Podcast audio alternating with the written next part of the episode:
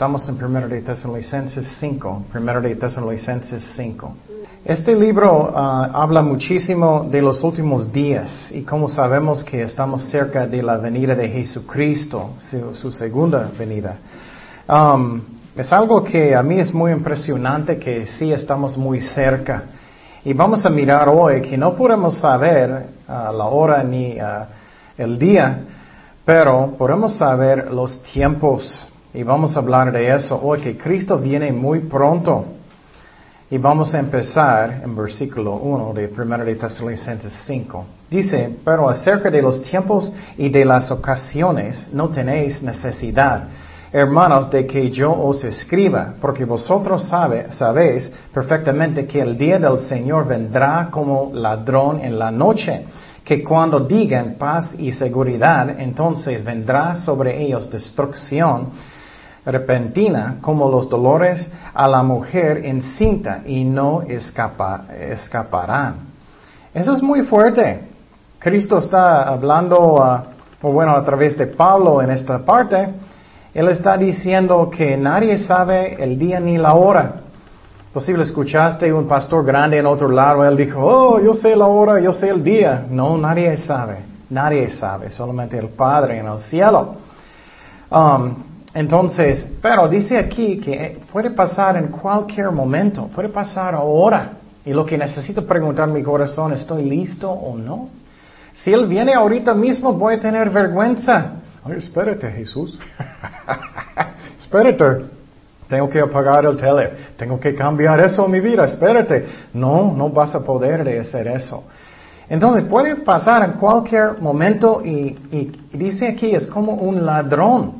Un ladrón que va a robar su casa no va, hola, ¿puedo robar? Voy a venir en un día, ¿vas a estar listo? no, viene en cualquier momento. Entonces Cristo puede venir ahora, inmediatamente. Y necesito preguntar mi corazón, ¿cómo soy? ¿Cómo ando? ¿Ando bien o no? Él puede venir en cualquier momento como un ladrón. Él va a decir, oh, voy mañana. Entonces Él lo hace eso a propósito para que personas, tú sabes cómo somos, ok, Él va a venir en el año 2015, entonces voy a fornicar y todo hasta, hasta este día y voy a arrepentirme en última hora. Es como somos. O voy a emborracharme o voy a ignorar a Dios hasta que Él, Él venga. No, esa es la razón, una de las razones que Dios no, no nos dice cuándo. Y muchas personas dicen en, sus casas, ah, estoy muy tranquilo. Es, muy, es un dicho en México, ¿no? Estoy tranquilo en mi casa, todo está bien, estoy bien. Pero ¿qué dice aquí? Todos van a decir paz. Todos van a decir, ah, estoy bien, paz. ¿Y qué viene de repente? Destrucción. Eso es muy fuerte, es lo que Dios está diciendo y necesito preguntar a mi corazón, ¿estoy listo o no? ¿Qué estoy pensando? Y muchos ¿Qué va a pasar con ellos? Ellos dicen, ah, estoy tranquilo, pero ellos van a ir ¿dónde? Al infierno. El infierno es real. Y Cristo no quiere que nadie va para allá. Es la razón, Él murió. Él nos ama tanto. Pero Él, Él no va a forzarte. Tú tienes que decir, yo voy a arrepentirme. Yo voy a dar mi vida completamente a Jesucristo. Yo voy a hacerlo, mi jefe, mi Señor. Si Él no es su jefe si Él no es su Señor, no va a ser el cielo. Yo recuerdo antes, yo era falso. Yo estaba tomando, yo estaba haciendo muchas cosas que yo no debía. Y yo, pero yo podía decir, oh, yo creo en Cristo, yo creo. Y muchos dicen eso, yo creo, oh, claro, yo creo. Pero, ¿tu vida es de Cristo o no? ¿O es un engaño? En muchos funerales todos dicen, ah, está en paz, está en mejor lugar. Oh, no, muchas veces está en el infierno, está en fuego. Entonces Cristo y eh, eh, Pablo dijo en este pasaje que viene de repente destrucción. Y muchos piensan, ah, nunca va a pasar, nunca va a pasar, y especialmente los ricos, pero cualquier persona. Y Cristo tiene un pasaje que es muy fuerte. Vamos a leerlo. Dice en Lucas 12, 16, también les refirió una parábola diciendo la heredad de un hombre rico había producido mucho. Él era muy rico, él era contento, tranquilo en su casa. Y él pensaba dentro de sí diciendo, ¿qué haré? Porque no tengo dónde guardar mis frutos. Ay, tengo tanto dinero, ¿qué hago? ¿Qué hago? Él pensaba, ah, paz, paz, tengo paz, estoy tranquilo, nada, nunca va a pasar. Y, dijo esto, haré, uh, derribaré mis graneros y los edificaré mayores, y allí guardaré todos mis frutos y mis bienes. Soy rico, y diré a mi alma, alma, muchos bienes tienes guardados para muchos años, repósete, como, come, bebe, regocíjate. Pero Dios le dijo, necio, wow, qué fuerte, Dios dijo necio. Muchas veces pensamos que Dios solamente dice cosas que son muy amables. No, Él también dice cosas a veces que son fuertes. Necio, esta noche vienen a pedirte tu alma y lo que has provisto, ¿de quién será? Entonces Cristo está diciendo, hay muchos así, ah, paz, paz, pero cuando no hay paz. Y Cristo puede venir en cualquier momento. Es como, dice también aquí, aquí es como una mujer que está embarazada. Yo recuerdo cuando Kenia y yo em, íbamos a tener Caleb. Y, de repente ella dijo, creo que es ahora. Empezó sus dolores de repente. No anuncio antes, oh, eso va a pasar mañana, no anuncio. De repente, boom, empezó a pasar y es lo mismo con la venida de Jesucristo y dice que muchos no van a escapar y muchos van a ser destruidos. Y tenemos que tener miedo del infierno y buscar a Dios. Y no necesitamos tener miedo cuando estamos en Jesucristo. Dice Mateo 10, 28, y no temáis a los que matan el cuerpo, mas el alma no puede, pueden matar. Temed más bien aquel que puede destruir el alma y el cuerpo en donde? En el infierno. Entonces, Dios habló del infierno. Y muchas veces personas dicen, ah, voy a arrepentir. ¿Cuándo? Mañana. Voy a empezar a ir a la iglesia y servir a Dios bien mañana. Pero un día no vamos a tener una mañana. Qué raro, ¿no? Un día no vamos a tener una mañana. No vamos a tener en esta tierra. Un día. Y tengo que ver, ¿estoy listo o no? Seguimos. Primero de Tesalonicenses 5.4 dice, mas vosotros, hermanos, no estáis en tinieblas para que aquel día os sorprenda como ladrón. Porque todos vosotros sois hijos de luz y hijos del día. No somos de la noche ni de, las tinieblas. Entonces, ¿qué estamos mirando aquí? Para un cristiano no sabemos el día ni la hora cuando Cristo va a venir, pero podemos saber los tiempos. Eso es la diferencia. Cristo regañó a los fariseos porque él dijo, ah, tú puedes mirar, hay muchas nubes, tú puedes mirar que va a llover. Pero ustedes son, no todos, pero la mayoría son tan tontos, no puede ver que soy el Mesías. Él estaba levantando personas de los muertos, él estaba haciendo tantas cosas. ¿Cómo obvio puede ser que él es el Mesías? Es lo mismo con, con la venida de Jesucristo, que estamos muy cerca. Estamos muy cerca, hermanos. Y entonces muchos se están fijando todo en este mundo. Y quiero una casa, quiero todo grande y no estoy diciendo que es malo para tener. Pero tenemos que enfocar en qué? En Cristo, en estas cosas, porque es el más importante. Y entonces, ah, ¿cómo podemos saber los tiempos? ¿Cómo podemos saber? Voy a decirte algunas cosas. La Biblia enseña que en los últimos días Israel va a estar en su tierra otra vez. Entonces es un milagro. Solamente Israel es el único pueblo en todo el mundo, en toda la historia de humanidad, que ellos estaban fuera de su, ah, su tierra, ya están otra vez. Otro ejemplo, Jesús habló de guerras mundiales, que vamos a ver más y más guerras mundiales. Y estamos mirando eso, estamos mirando enfermedades, terremotos. ¿Qué es otro señal? Que vamos a mirar un solo gobierno en Europa. ¿Qué estamos mirando? Ellos tienen un solo moneda. Es un milagro. ¿Qué es otro señal? Tenemos computadoras. Y tú dices, ¿por qué eso es tan importante?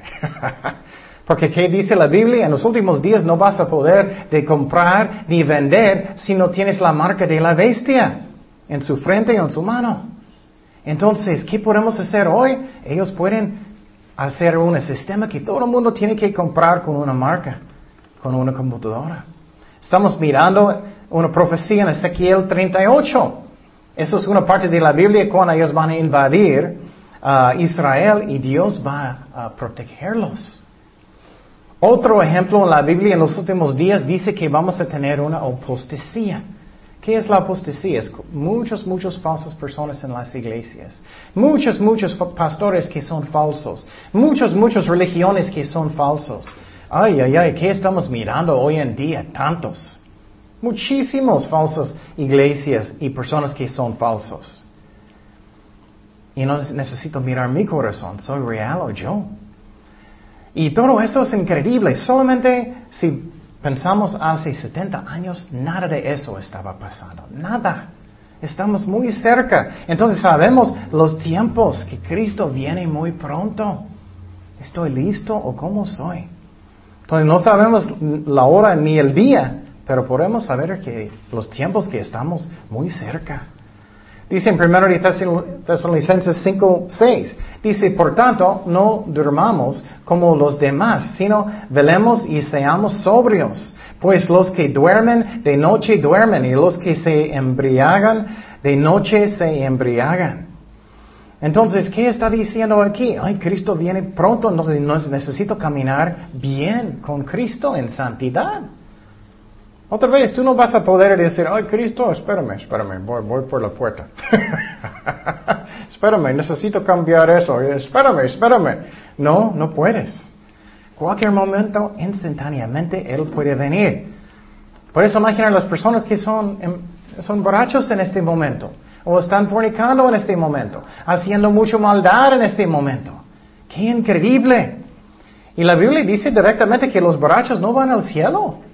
Eso no, no soy un juez, solamente estoy explicando lo que dice la Biblia. Los borrachos no van a ir. No van a ir. Es como es. Y si quieres arrepentir, Cristo va a ayudarte. Dice en versículo 8, pero nosotros que somos del día, entonces nosotros somos cristianos que podemos saber los tiempos cuando Cristo va a venir, seamos sobrios, habiéndonos vestido con la ah, coraza de fe y de amor y con la esperanza de salvación como yelmo. Eso es un ejemplo que tienes que tener que tu vestidura o, de ah, tu armadura, necesitas tu armadura de Dios. Y necesitamos que ser ah, sobrios, ¿qué es eso? Serio, que Cristo viene en cualquier momento. Y los tiempos van a cambiar peor y peor.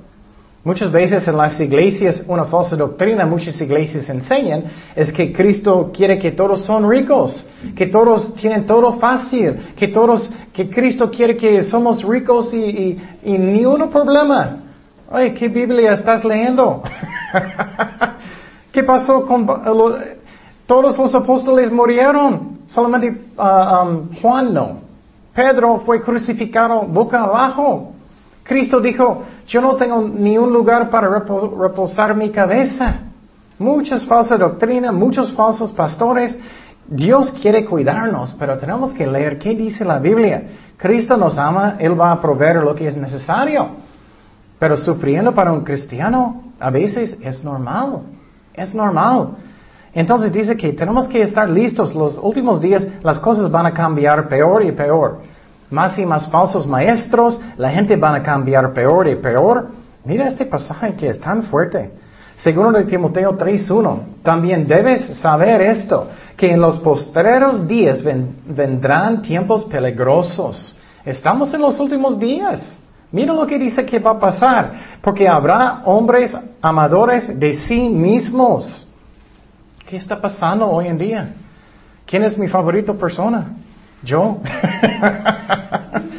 y las enseñanzas en las iglesias también dicen que, oh, necesitamos psicología. No, no necesitamos psicología. Cristo no tenía psicología. Los apóstoles no tenían. Los pastores por dos mil años no tenían. ¿Qué dice psicología? Que tú necesitas tener más amor por ti mismo. No, ese es el problema. Cristo dijo que necesitamos que negar a nosotros mismos. Dice aquí en una manera negativa que va a venir por hombres que son amadores de sí mismos. Psicología dice que yo necesito tener más amor por mí mismo. ¡Qué ridículo! La Biblia no enseña eso. Yo necesito saber que Cristo me ama. Yo necesito saber que Él me quiere tanto. Entonces, Estamos en peligrosos tiempos.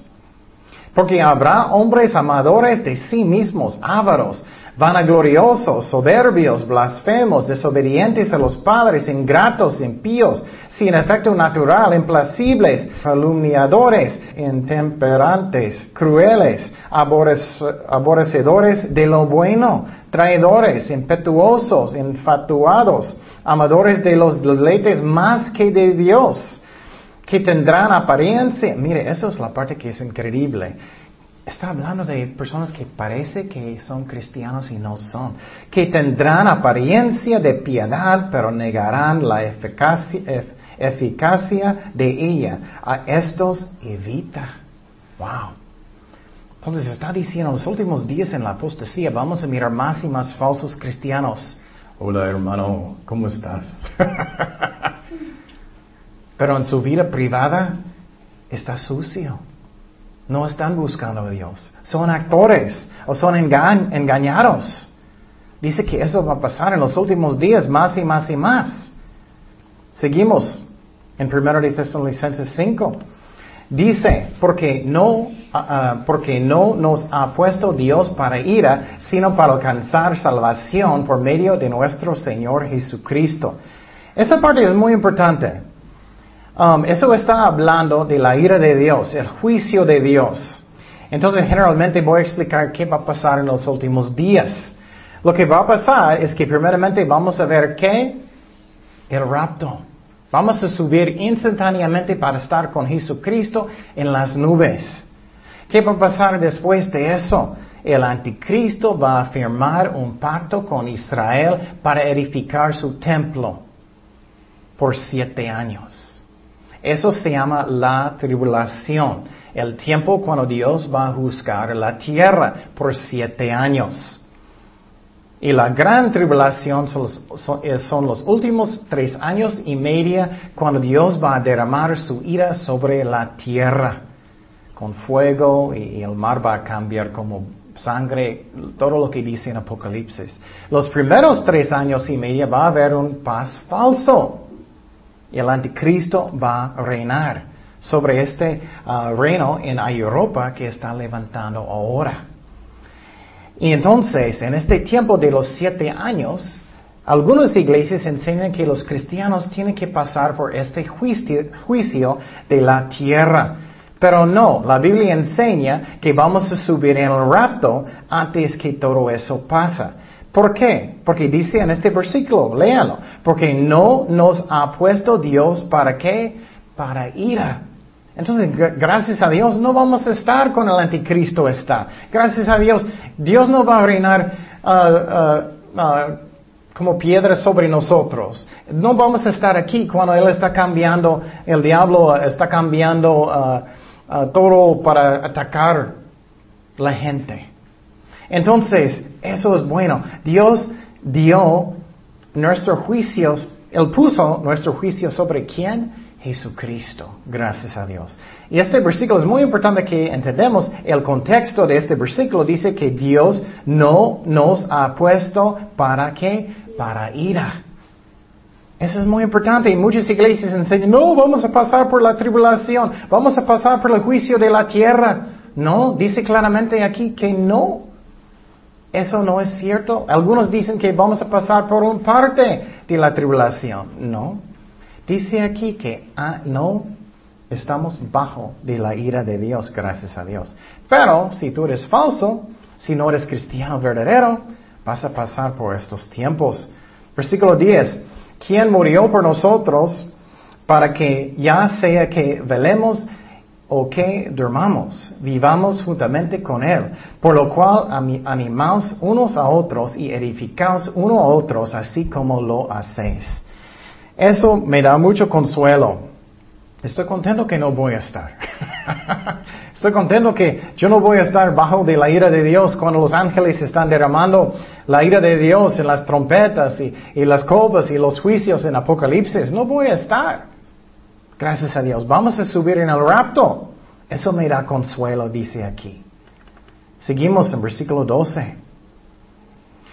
Dice, os rogamos, hermanos, que reconozcáis a los que trabajan entre vosotros y os preceden en el Señor y os amonestan, y que los tengáis en mucha estima y amor por causa de su obra, tened paz entre vosotros. Entonces Pablo estaba diciendo básicamente que ustedes necesitan ser amables con los pastores y los líderes en la iglesia. Y no debes, eh, muchas, muchas personas en las iglesias causan muchos problemas. Están chismeando, están peleando constantemente, están causando solamente problemas. Y a veces los pastores son malos también, ellos tienen que arrepentir. Pero dice aquí que tenemos que tener respeto por los pastores, no demasiado. Algunas iglesias es como, oye, casi Dios no debe ser tampoco, pero necesitamos tener respeto. Pero aquí siempre estoy diciendo, ustedes tienen la responsabilidad de leer la Biblia, de saber qué es la verdad. Porque hay tantos falsos maestros, falsos pastores que enseñan mal. Y Cristo dijo que doctrina es importante. Puedes leer a, a las iglesias en Apocalipsis. Doctrina es importante de Jesucristo.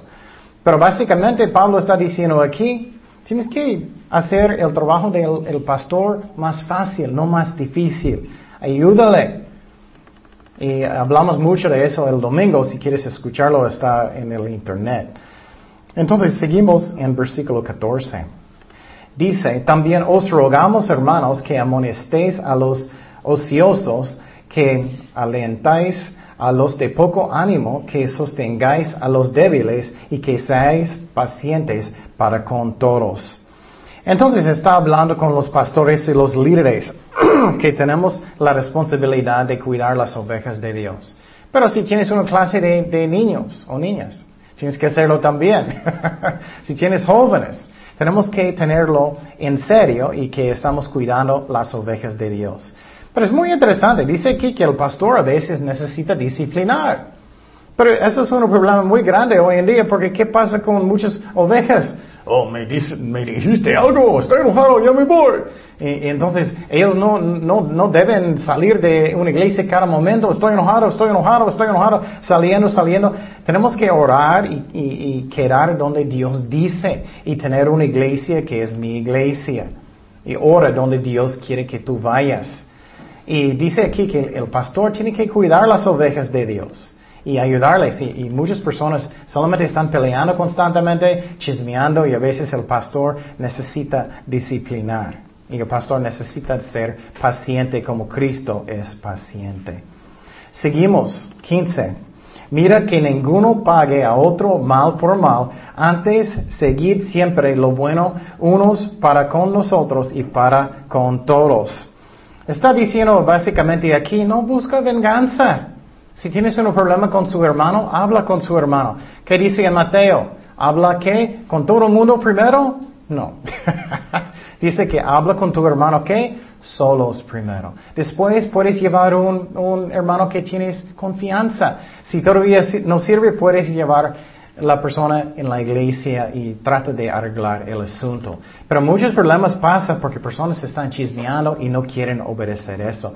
Y Cristo quiere que tenemos unidad en las iglesias y hacemos eso.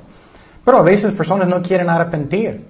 A veces no. Pero yo necesito hacer mi parte. 16 dice, estad siempre gozosos, ored sin cesar, dad gracias en todo, porque esta es la voluntad de Dios para con vosotros en Cristo Jesús. Entonces dice aquí, necesito siempre tener gozo en mi corazón. Y tú dices, pero no, ¿cómo puedo siempre? Tengo muchos problemas, o, tengo hambre, o tengo algo que está pasando en mi vida, o mi trabajo, o lo que sea. ¿Cómo puedo siempre ser gozoso? Tenemos que fijar en qué las cosas que son permanentes. Es que Cristo, mi relación con Él, Él, es el cielo, todo lo que Él me dio, eso nunca va a cambiar. Yo siempre puedo ser gozoso en eso. Y también yo puedo siempre tener gozo que Dios está en control de mi vida, que Él está guiando todo. También dice que siempre tenemos que orar y nunca parar. Y obviamente si tienes un trabajo, bueno, tienes que hacerlo en su corazón mientras estás trabajando. Y tener, ¿qué? Corazones que son agradecidos con Dios.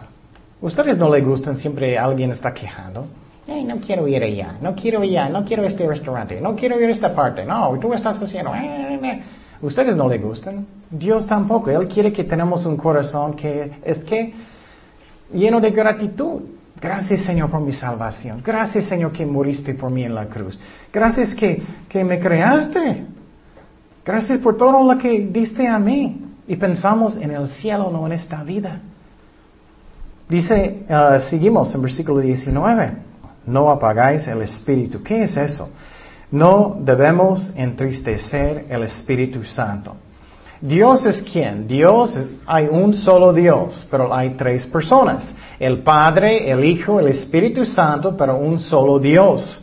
Pero cada persona en la Trinidad tiene su propia voluntad, puede decidir, tomar decisiones y tienen emociones. Yo no entiendo cómo eso puede ser, pero es como es, tenemos que creerlo por la fe. Entonces, miramos eso, es como es, pero dice no apagáis el Espíritu Santo. Voy a mostrar algo. Los testigos de Jehová creen que el, Espíritu Santo es qué? Una fuerza. Entonces, cuando tú miras a uh, los testigos de Jehová en la calle, es una secta. Ellos dicen, no, no, tenemos la verdad nosotros. O bueno, ellos creen que Jesucristo es Miguel, el ángel. Ellos no creen en el infierno. Ellos creen que son salvados por sus buenas obras. La Biblia no enseña eso. Ellos enseñan que el Espíritu Santo es una fuerza como el viento, como gravedad. Y no es cierto. Y por ejemplo, yo no puedo mentir a un viento. Entonces el Espíritu Santo es una persona. Y por ejemplo, eso pasó en la Biblia. ¿Qué pasó con Ananías y Zafira? Ellos estaban mintiendo, ¿recuerdas? Ellos dijeron, ah, vendimos todo para darlo a la iglesia. Y Pedro dijo, no, has mentido a Dios, has mentido a quién? Al Espíritu Santo. No puedes mentir a una fuerza. Entonces, el Espíritu Santo es una persona, Dios. Y tú no puedes entristecer una fuerza. Mira lo que dice en Efesios. Efesios 4:30, no contristéis, ¿quién? El Espíritu Santo de Dios con el cual fuisteis sellados para el día de la redención. Entonces, qué interesante. La Biblia enseña que somos el templo del Espíritu Santo. Entonces, ¿quién vive dentro de mí? Una persona, el Espíritu Santo. Esa es la razón, tú sientes, hoy me siento mucha convicción. Él está dentro de ti si tú eres un cristiano verdadero. Entonces, dice, no debemos apagar el Espíritu Santo, entristecer. ¿Cómo puedo hacer eso?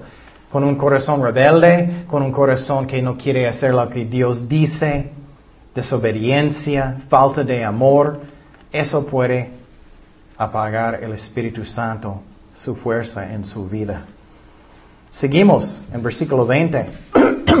dice, no, no menospreciáis las profecías, examinadlo todo, retened lo bueno, absteneos de toda especie de mal.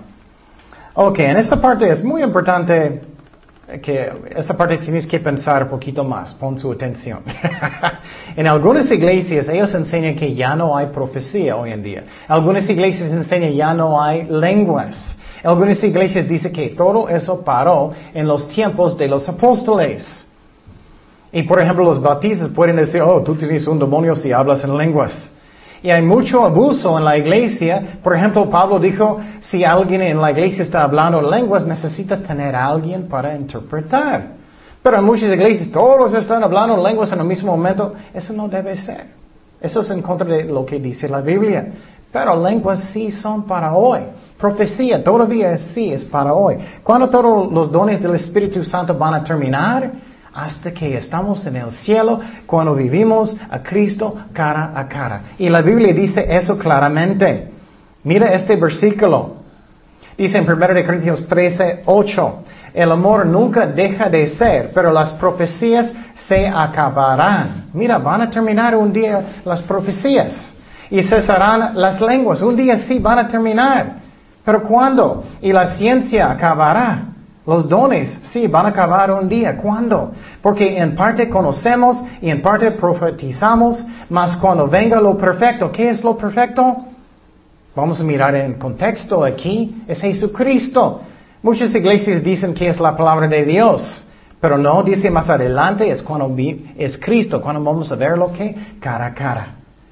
Entonces, lo que es lo que es en parte se acabará. Cuando yo era niño, hablaba como niño, pensaba como niño, juzgaba como niño. Mas cuando yo fui hombre, dejé lo que era de niño. Ahora vemos por espejo obscuramente, mas entonces veremos que cara a cara. Eso es cuando los dones van a terminar. Cuando eso va a pasar en el cielo.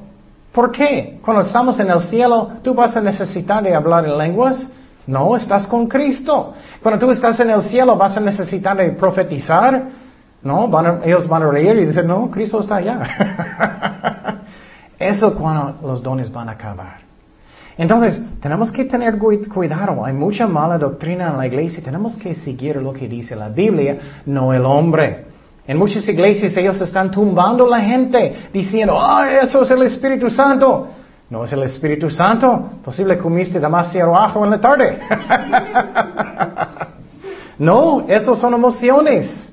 Tenemos que ver qué está en la Biblia. ¿Qué está en la Biblia? Eso no es de Dios. Pero sí, lenguas sí son de Dios. Todavía, hoy en día. Pero tenemos que hacerlo en orden como dice la Biblia. Entonces, esa parte ah, ah, dice, no debemos menospreciar las profecías. Tenemos que retener lo bueno, tenemos que abstener de lo malo. Y muchas veces personas dicen, ah, eso está mal o no, eso está mal o no. no debemos estar cerca. El más cerca que tú estás con maldad, el más fácil es que de caer. Muchas personas dicen, ah, yo puedo salir con mis amigos, yo puedo, yo puedo, aunque ellos están tomando, yo no voy a tomar. Pero tú estás muy cerca de la línea. Puedes caer fácilmente. Ellos dicen, oh, aquí está uno gratis y tú, oh, ok. Tenemos que tener cuidado. Seguimos en versículo 23, que dice, y el mismo Dios de paz os santifique por completo y todo vuestro ser, espíritu, alma y cuerpo sea guardado irreprensible para la venida de nuestro Señor Jesucristo. ¿Qué significa eso? ¿Qué es santificar? Santificar significa que tú estás apartado a Dios.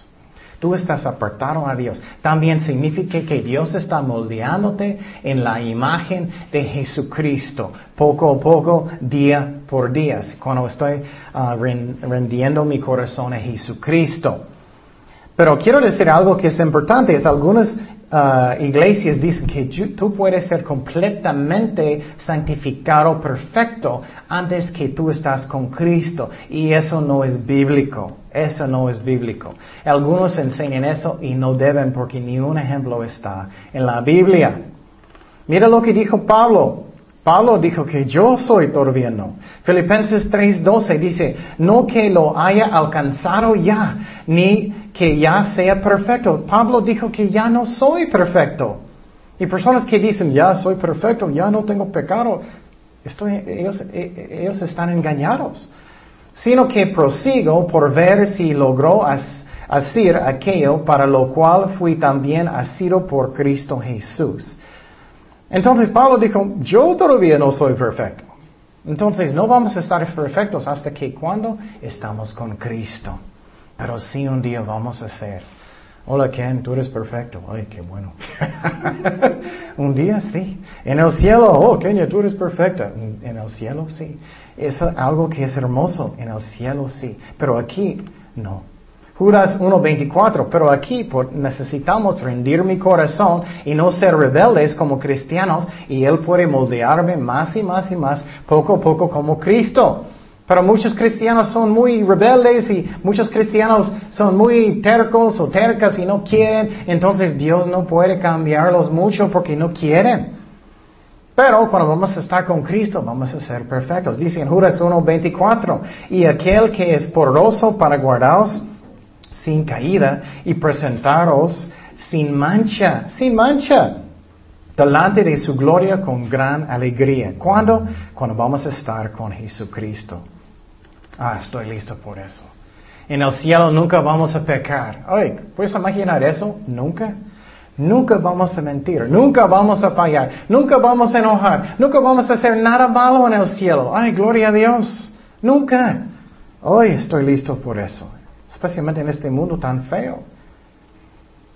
Dicen en 1 de Tesalonicenses 5:24, fiel es el que os llama, el cual también lo hará. Dios es fiel, Él va a cumplir sus palabras, su trabajo en ti. Y nosotros necesitamos hacer lo, lo mismo. ¿Tú guardas sus palabras o no? Tenemos que hacer eso. Dice en 1 de Tesalonicenses 5:25, hermanos, oren por nosotros. Pablo está diciendo, ora por los líderes de la iglesia. Y claro, necesitamos orar por todos, pero especialmente por los líderes, porque el diablo quiere atacar los líderes mucho. 26. Saludar a todos los hermanos con uh, ósculo santo. Entonces miramos aquí que tenemos que saludar ¿qué? a todos, no solamente sus favoritos. en muchas iglesias, especialmente los grandes, muchos están enojados y los que están enojados, uno está sentado en un lado de la iglesia y están eh, sentado en otro lado de la iglesia. No debemos hacer eso. Cristo dijo, si solamente vas a saludar los que, los que tú amas, como tú eres diferente que el mundo. Y dice que tienes que hacer eso con un, beso, o bueno, esa es la cultura en estos tiempos. No es un requisito hoy en día. Eso es muy importante, porque ¿qué pasa en muchas iglesias y especialmente los jóvenes, los muchachos, oh, ellos quieren besar todas las muchachas. Y tenemos que tener cuidado y haz lo que Dios dice. Y puedes solamente saludar con la mano o algo. Y uh, tenemos que tener cuidado y, también personas que son casados, tenemos que tener cuidado. ¿Qué motivo tiene esta persona? Y muchos son inocentes y no es nada. Pero tenemos que usar sabiduría y no es una regla que tienes que besar a todos. Seguimos en 27. Dice, os conjuró por el Señor que e, esta carta se lea a todos los santos hermanos. Este versículo es tan obvio, perdóname que soy tan directo, pero dice que todos tienen que leer que todo. Y en muchas iglesias ellos en un año enseñan un chiquito versículo cada semana y nunca aprendes nada. ¿Qué dice aquí? Él dice que todos los santos hermanos tienen que leer la carta, no solamente un solo versículo. Y claro, a veces puedes enseñar un, versículo, pero tienes que tener otro estudio enseñando a través de toda la Biblia. A mí eso es lo que enseña aquí. Personas pueden enojar conmigo, pero piénsalo. Dios escribió toda la Biblia, tenemos que enseñar toda la Biblia a las ovejas de Dios. Y nosotros tenemos que leer la Biblia porque Dios escribió la Biblia. Pero hoy en día personas están pensando, oh, solamente un versículo. Pero, ¿cómo crees? Dios escribió toda la Biblia, tenemos que leerlo. Y en muchas iglesias los pastores no están enseñando nada, no debe ser. 28 dice, la gracia de nuestro Señor Jesucristo sea con vosotros. Amén. ¿Qué es gracia? Gracia, según la Biblia, la definición es cosas que no merecemos. Son regalos de Dios. Entonces, finalmente Pablo está diciendo, Dios quiere bendecirte, aunque tú no mereces. Dios quiere estar contigo, aunque tú no mereces. Dios te ama, aunque tú no mereces. Gloria a Dios por eso. Entonces miramos en este capítulo que estamos muy cerca, hermanos. No sabemos ni la hora ni el día, pero podemos saber que los tiempos. Miramos todos los señales que Cristo dijo, Israel está en la tierra otra vez. Estamos mirando terremotos, estamos mirando enfermedades, estamos mirando a Europa, está uniendo como un solo país, pero no completamente, exactamente como dice la Biblia. Estamos mirando computadoras, está listo la tierra por la marca de la bestia. Estamos mirando que estamos en la apostasía. Estamos muy cerca de la venida de Jesucristo. Entonces, ¿estoy listo o no? Otra vez, tú no puedes hacer a Cristo, espérate, ¿puedes venir mañana? Él va a venir como un ladrón en la noche. Estás listo instantáneamente. Pero gloria a Dios, cuando vamos a estar con Él, ¿qué? Vamos a ser perfectos en la gloria de Dios. Amén. Oremos. Señor, gracias Padre por tu palabra, gracias por tu amor. Guíanos, Señor, en tu amor, en todo, Señor. Ayúdanos a alcanzar almas para Jesucristo. Ayúdanos, Señor, a, aprender y estudiar la Biblia bien y ser fieles, a alimentar sus ovejas. Gracias, Padre, por todo. Guíanos, Señor, lo que tú quieres en nuestros, que hacemos en nuestras vidas, Padre. En el nombre de Jesús oremos. Amén.